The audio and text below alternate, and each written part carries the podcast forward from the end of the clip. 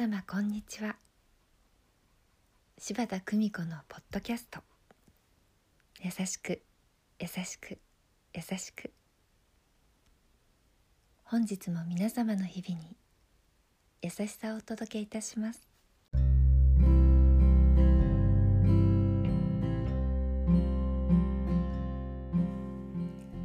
見取り市柴田久美子でございます。青春。このとても難しい詩を。一日3回菊さんは食後に読みながら自分を励ますのだと言います。そんな元気な菊さんにも確実に体の衰えが忍び寄っていました。足が立たないという時期が来たのです。一人暮らしを続けることは不可能。村の笑福園という一時預かりのところに入所なさいました。ですが障害が重くなるとそこにもいることはできません。菊さんはやがて寝たきりになり広島のお孫さんに連れて行かれることになりました。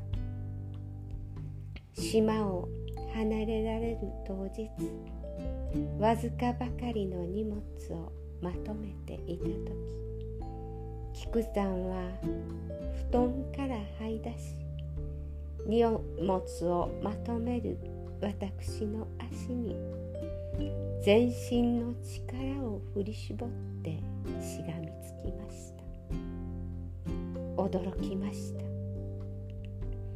ご正だ柴田さんここに置いてくれ。わしはどこも行きたくない。この島で死にたい。ご正だ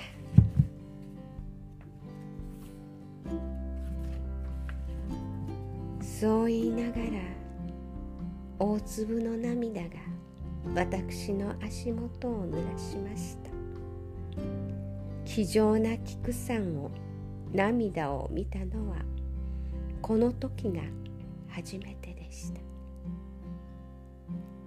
私は菊さんの私の足に絡めた浅黒く痩せた指を一本ずつ外しながら泣きながら答えました「菊さんごめんね。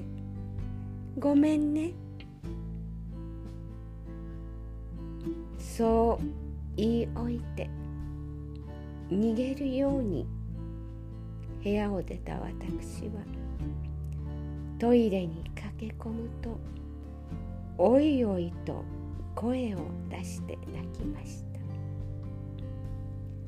その後菊さんはお孫さんに抱えられフェリーへと消えていきました。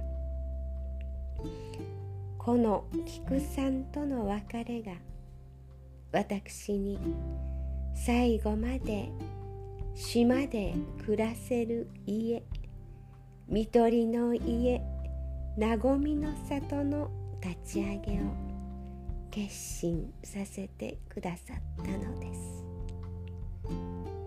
優しく優しく優しくありたいどうぞ皆様豊かな時間をお過ごしくださいませ。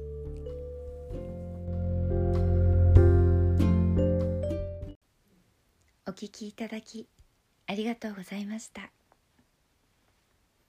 皆様の毎日が心穏やかなものでありますように。